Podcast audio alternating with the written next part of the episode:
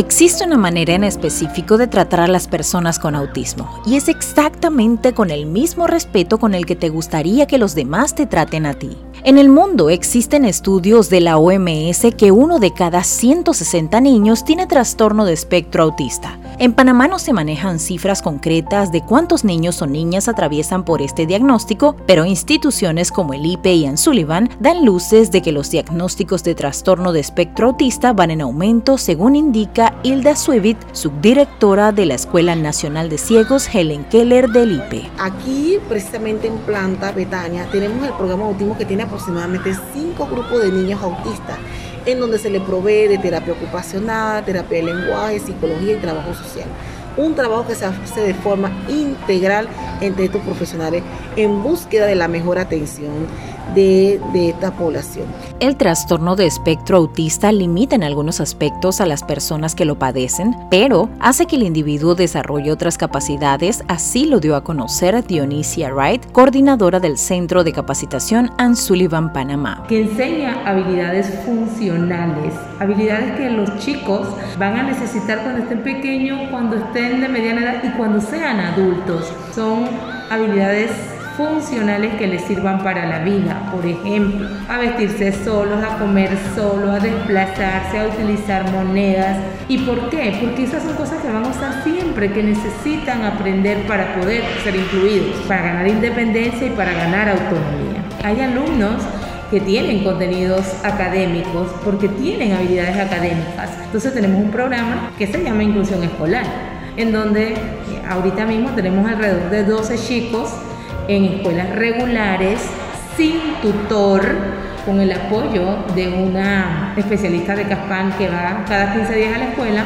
Los niños suelen presentar síntomas de autismo en el primer año. Un número reducido de niños parece desarrollarse de forma normal en el primer año y luego pasan por un periodo de regresión entre los 18 y 24 meses de edad cuando aparecen los síntomas de autismo. Johaira Jiménez, licenciada en estimulación temprana y coordinadora académica del CAIPI, nos amplía. Y existen eh, dentro del desarrollo hitos eh, del ser humano que determinan comportamientos y actitudes específicas, cómo se debe de comportar una persona, un niño. Y esto, dentro de los rangos establecidos, al notar a un niño o persona que refleje alteraciones, eh, eso nos alerta a nosotros a levantar banderas rojas que, que posiblemente estén eh, alterando la evolución y el comportamiento eh, en, los hitos ya, ya establecidos en cuanto al desarrollo del niño. Si notamos a un niño con comportamientos de, poco interés en personas, em, lenguaje verbal limitado, conductas de autorregulación, por ejemplo, como saltar mucho, aleteos repetitivos en manos, eh, reacciones exageradas al sonido, por ejemplo, un niño que si estamos cantando, eh, eso le molesta y comienza a gritar o se pone a llorar. Eh, si un niño, por ejemplo, se, se cae, se golpea y no llora, se golpea muy fuerte y no llora o tiene tolerancia al dolor, eso, esas son banderas que a nosotros nos deben dar luces que algo está pasando en el desarrollo de ese niño. Aún no se conoce cuál es la causa principal del autismo y a pesar de no tener esta respuesta por parte de los investigadores, se han implementado métodos en Panamá y en el mundo que ayudan a mejorar el desenvolvimiento del individuo que padece TEA. Como muestra de los avances y las terapias recibidas, la señora Keida nos cuenta cuál ha sido el proceso que ha llevado su hijo. Hola, yo soy Keida, mamá de Yacid, un niño diagnosticado con trastorno espectro autista nivel 2. Eh, tiene 6 años. Cuando Yacid fue cumpliendo los casi 4 años, eh, no hablaba, tenía un comportamiento un poco radical, eh, de autoagresión, de llorar mucho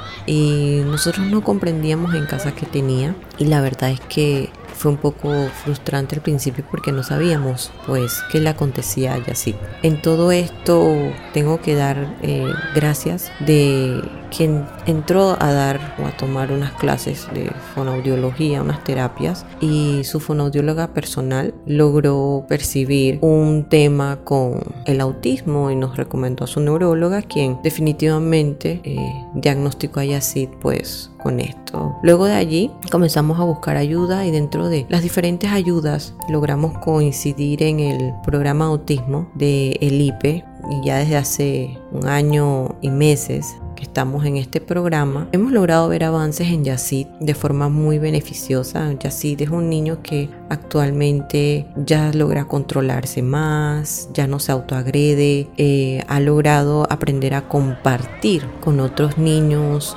logra concentrarse más estando en grupo. Eh, es un niño que ahora ya habla, ya sabe expresarse, ya sabe decir qué quiere, qué no quiere, está ampliando su vocabulario, en los últimos años, mediante campañas de capacitación, se ha buscado también incluir en el ámbito laboral a personas con trastorno de espectro autista. Tenemos un programa de entrenamiento laboral en donde preparamos a los jóvenes para, para un entorno laboral, para un entorno laboral igual que cualquier otro ser humano. Tenemos un alumno trabajando en una lavandería, una lavandería grande. Entonces, ¿cuál es la idea allí? Que las maestras o especialistas observen cuáles son las fortalezas de ese alumno. Yo, yo debo buscar el trabajo para mi alumno y no al revés. Según cifras brindadas por el IPE, más de mil niños están siendo capacitados a nivel nacional solo por este instituto. La institución a nivel nacional provee los servicios de apoyo a más de 1.500 niños con autismos, no solamente dándole la parte formativa, educativa, sino también terapéutica. Panamá está camino a ser un país mayormente inclusivo, pero esta iniciativa debe comenzar desde casa. Entonces las personas con autismo no están en otro mundo, están en este mundo y por eso debemos enseñarles lo que cualquier ser humano aprende, debemos aceptarles, debemos darles sus oportunidades, porque hay un solo mundo y en ese mundo estamos todos. Y recuerda, el autismo no es un error de procesamiento, es un sistema operativo diferente.